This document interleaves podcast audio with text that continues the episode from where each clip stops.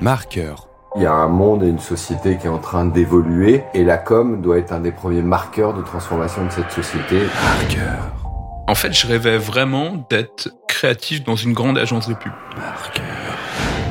Marqueur. Marqueur, c'est le podcast des étudiants en com qui questionne la com. Marqueur. Marqueur, nouvel épisode. Nous sommes aujourd'hui avec Erwan qui a 21 ans et Léane qui a 19 ans. Ils sont tous les deux étudiants à Sub de Pub. Soyez les bienvenus. Merci, Merci. bonjour. Léane, pourquoi est-ce que tu as choisi la com? Pour moi, c'est vraiment un domaine qui, euh, où il y a plein de challenges. Euh, on s'ennuie vraiment pas et en même temps, euh, pour nos futurs métiers, il y a vraiment un large choix et c'est pour ça que j'ai choisi cette, euh, ce domaine. Et toi, Erwan? Alors moi, c'est vraiment du pur hasard. C'est-à-dire qu'en sortant du lycée, je suis allé en droit. Ça s'est pas spécialement bien passé. Je me suis dit, où est-ce que je peux aller? La com, ça avait l'air pas si mal. Et euh, bah, la preuve, je suis là et c'est très bien. Alors, à quoi on rêve justement, Erwan, quand on a 21 ans et qu'on est en école de com? C'est qu'avec tous les projets qu'on a fait en école de com, j'ai pu découvrir un autre domaine qui est le cinéma. Et euh, j'aimerais bien, euh, je rêverais bien d'ailleurs de faire des petits rôles, et des, euh, des petits castings, etc. euh, au cours de l'année, quoi. Et peut-être aller plus loin par la suite. On a hâte de te voir au cinéma. Et toi, Léane, à quoi tu rêves? Moi, je rêve de trouver un poste qui me permettra d'avoir une voix qui sera entendue euh, pour euh, un petit peu essayer d'influencer euh, cette société et aller euh, voilà, vers un monde qui sera peut-être meilleur. Alors, nous allons bientôt découvrir le podcast sur lequel vous avez travaillé avec votre équipe. En un mot, de quoi parle-t-il? Alors, il va parler de euh, ce que l'on entend trop peu parler. On reste un peu mystérieux, quoi. Eh bien, on écoute tout de suite votre podcast. Marqueur. Les dessous d'OnlyFans. J'étais sur OnlyFans et maintenant sur Name. OnlyFans, c'est comme euh, une porte. J'ai déjà été approchée pour des films porno. Et ce qui nous attire, c'est c'est l'argent. Chers amis auditeurs, auditrices, bonjour. Bonjour Erwan. Bonjour Pauline. Nous sommes étudiants à Sub de Pub et nous vous proposons aujourd'hui dans notre podcast une enquête sur OnlyFans. Le réseau social britannique a été créé en 2016 et permettait à l'origine aux artistes ou indépendants de partager avec leurs fans du contenu vidéo et photo. Différent des autres réseaux sociaux comme Instagram ou encore Twitter qui proposent eux un accès à des contenus librement, OnlyFans fonctionne à l'aide d'un service d'abonnement. Les utilisateurs doivent ainsi payer pour avoir accès au contenu d'un créateur. Mais vous en avez sûrement entendu parler, ces derniers temps, la plateforme a beaucoup fait débat. Depuis la crise sanitaire du Covid-19, le nombre d'utilisateurs, qu'ils soient créateurs ou consommateurs, a fortement augmenté, et le but d'origine de la plateforme semble avoir totalement dérivé de son but initial. Le réseau social compte désormais plus de 170 millions d'utilisateurs dans le monde et se plaçait en 2022 à la 47e place des sites web les plus visités au monde. En tant qu'étudiant et communicant de demain, notre objectif est de bousculer les stéréotypes, offrir une voix aux générations délaissées et surtout aborder des sujets dits tabous. Aujourd'hui, les réseaux sociaux sont devenus la pierre angulaire de toute communication. Ils sont au cœur de nos vies, de nos échanges, et le public qui s'y trouve confronté est de plus en plus jeune. Il est alors crucial pour nous de se questionner sur leur impact au sein de notre société. Ces dernières années, le contenu OnlyFans s'est sexualisé. Des influenceurs, des stars de films pornographiques, mais aussi des utilisateurs lambda utilisent désormais la plateforme afin d'y partager du contenu de nudité, érotique et même pornographique. D'après un article écrit par Olivia Starton sur Juriste pour l'enfant, en France, 82% des adultes âgés de 18 à 30 ans consomment du contenu pornographique, dont 4 cinquièmes montrent une vision violente des relations sexuelles en 2022. Pour ce qui est des jeunes de moins de 12 ans, près d'un tiers ont déjà été exposés à la pornographie. Mais alors, comment fonctionne réellement OnlyFans? OnlyFans fonctionne à l'aide d'un service d'abonnement mensuel sans engagement. Afin d'accéder au contenu du créateur, les utilisateurs doivent payer un certain tarif fixé par le créateur lui-même. Ce tarif peut aller de 5 à 50 dollars par mois. Selon une Byte, il y a 8 créateurs sur 10 qui facturent leur abonnement à moins de 20 dollars par mois. Ces revenus sont répartis de la manière suivante 80% pour le créateur et 20% pour OnlyFans.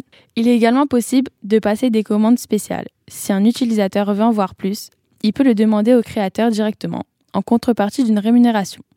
Si le créateur fait un live, il est aussi possible d'envoyer de l'argent à ce moment-là. Au début, les utilisateurs pouvaient payer de façon illimitée, mais ils sont désormais plafonnés à 500 dollars par jour. Et d'après toi, Erwan, Qui se fait le plus de thunes avec cette plateforme? Je dirais bien les, les Kardashians. Eh ben non, nous avons Mm. un trio de têtes, la mannequin euh, Black euh, China, donc avec 20 millions de dollars par mois. Ensuite, on a la chanteuse et euh, actrice Bella Thorne avec 11 millions de dollars par mois. Et enfin, la rappeuse Cardi B avec 10 millions de dollars par mois. C'est énorme. Et donc ces types de plateformes ont-elles vocation à générer une addiction à l'argent facile? Quels sont les risques encourus par les mineurs, qu'ils soient créateurs de contenu ou simplement exposés à des contenus de type pornographique? Et les utilisateurs du réseau social sont-ils protégés par la loi française? Afin de répondre à toutes ces questions, nous sommes allés à la rencontre de plusieurs professionnels et c'est tout d'abord Amélia, utilisatrice du réseau social, qui a bien voulu nous en dire plus sur le sujet. Bah alors euh, moi je m'appelle Amélia et je suis actuellement étudiante mais je travaille aussi à côté. J'ai 21 ans et je suis inscrite sur OnlyFans depuis maintenant deux ans. Je poste environ tous les deux jours des photos en lingerie et de temps en temps je propose de topless mais c'est vraiment occasionnel. En dehors de cette application, il m'est aussi arrivé de poster des photos en lingerie sur euh, Instagram notamment. Mais alors, qu'est-ce qui pousse les utilisateurs d'OnlyFans à s'inscrire? Eh bien, c'était un moyen pour moi de gagner de l'argent facilement. Au début, je touchais environ 3000 euros par mois et maintenant, c'est un complément de salaire. Je touche entre 800 et 900 euros par mois. J'ai pu vivre entièrement de ça pendant 5 mois et ça m'a aussi permis d'apprendre à aimer mon corps. C'est une plateforme super bien protégée et on peut pas screen mes photos donc euh, personne d'autre à part moi ne peut décider de ce que j'en fais. Mais cela ne crée-t-il pas une certaine addiction à l'argent facile? Euh, non, car je sais fixer mes limites sur mon contenu pour euh, éviter que ça monte à la tête facilement. Qu'entend réellement Amélia quand elle évoque le fait qu'il s'agit d'une plateforme très bien protégée? Eh bien, le seul problème que je rencontre, c'est euh, les gens qui retrouvent mon Insta et ils marcellent en DM pour euh, du contenu, mais rien de bien méchant. En effet, après quelques recherches faites sur OnlyFans, on se rend compte que la plateforme protège la vie privée des utilisateurs. Il est notamment interdit et pratiquement impossible d'enregistrer les médias ou de les partager. Nous avons alors voulu en savoir plus, notamment sur l'âge légal des utilisateurs du réseau social et aussi l'impact que celui-ci peut avoir sur les enfants et les adolescents qui sont en plein dans l'ère du digital. Selon la youtubeuse Crazy Sally, 40% des profils seraient détenus par des mineurs, alors que la plateforme est officiellement exclusivement réservée aux personnes majeures. Nous avons alors mené l'enquête, fait des recherches par nous-mêmes et nous sommes rapprochés d'une juriste qui a accepté de nous en dire plus sur les lois en vigueur. Si à leur inscription sur la plateforme, les utilisateurs doivent consentir être âgés de plus de 18 ans, cela n'empêche pas les mineurs de mentir et de se créer un compte. Nous avons alors posé plusieurs questions à Sabrina Himmer, juriste pour la voix de l'enfant, qui nous explique les conséquences de l'accessibilité d'OnlyFans aux enfants et adolescents. Le fait que ces sites soient accessibles aisément pour les enfants entraîne euh, différentes formes de violence. Parmi ces violences, et ces cyberviolences, on peut euh, évoquer la question de, l'exposition des mineurs à, à, des contenus inadaptés, notamment des contenus pornographiques, puisque euh, aujourd'hui de nombreux professionnels s'accordent à dire qu'il existe un impact négatif sur les enfants lorsqu'ils visionnent euh, ces contenus. D'abord euh, sur le développement psychologique de l'enfant, avec des troubles, des traumatismes, mais aussi sur euh, les relations filles-garçons, avec euh, notamment une reproduction des pratiques, des rapports de domination, des violences, euh, etc. Alors une autre forme de violence qui, qui me semble importante de, mettre en avant, c'est la, prostitution des, mineurs, puisque ces sites permettent une marchandisation du corps. Et euh, par ailleurs, il n'est pas rare que des victimes mineures de prostitution commencent euh, par poster des annonces sur des sites comme OnlyFans. Et euh, la mise en relation des victimes avec des clients ou des proxénètes est facilitée par ces sites. Donc il existe, à mon sens, une, responsabilité certaine de ces sites internet. Et sur la question de la prostitution des mineurs, je tiens euh, à rappeler à ce sujet qu'il existe une loi très claire, la loi du 4 mars 2002, euh, qui prévoit que la prostitution des mineurs est interdite sur tout le territoire de la République. Et euh, il existe par ailleurs des infractions pénales comme le recours à la prostitution de, mineurs, comme le proxénétisme sur mineurs, comme la, la, traite des êtres humains à des fins d'exploitation sexuelle. Et d'ailleurs, sur le recours à la prostitution de mineurs, lorsque le mineur a moins de 15 ans, il s'agit d'un viol en réalité. Alors, ces, sites euh, permettent d'autres violences, comme euh, le revenge porn, le, le, harcèlement en ligne, le chantage à la webcam, etc. Mais alors, quelle protection la loi offre-t-elle à ces mineurs?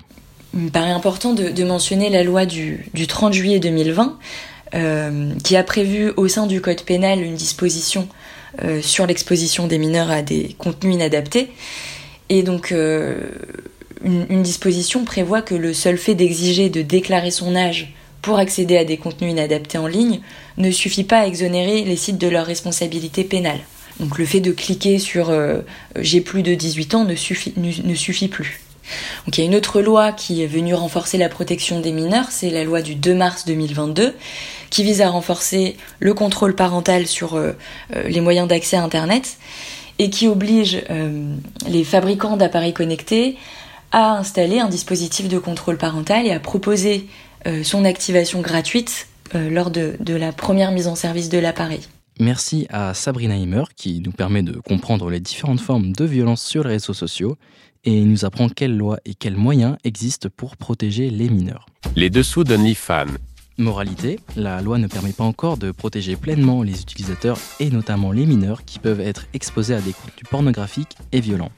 Le rôle des parents et la prévention sont donc essentiels.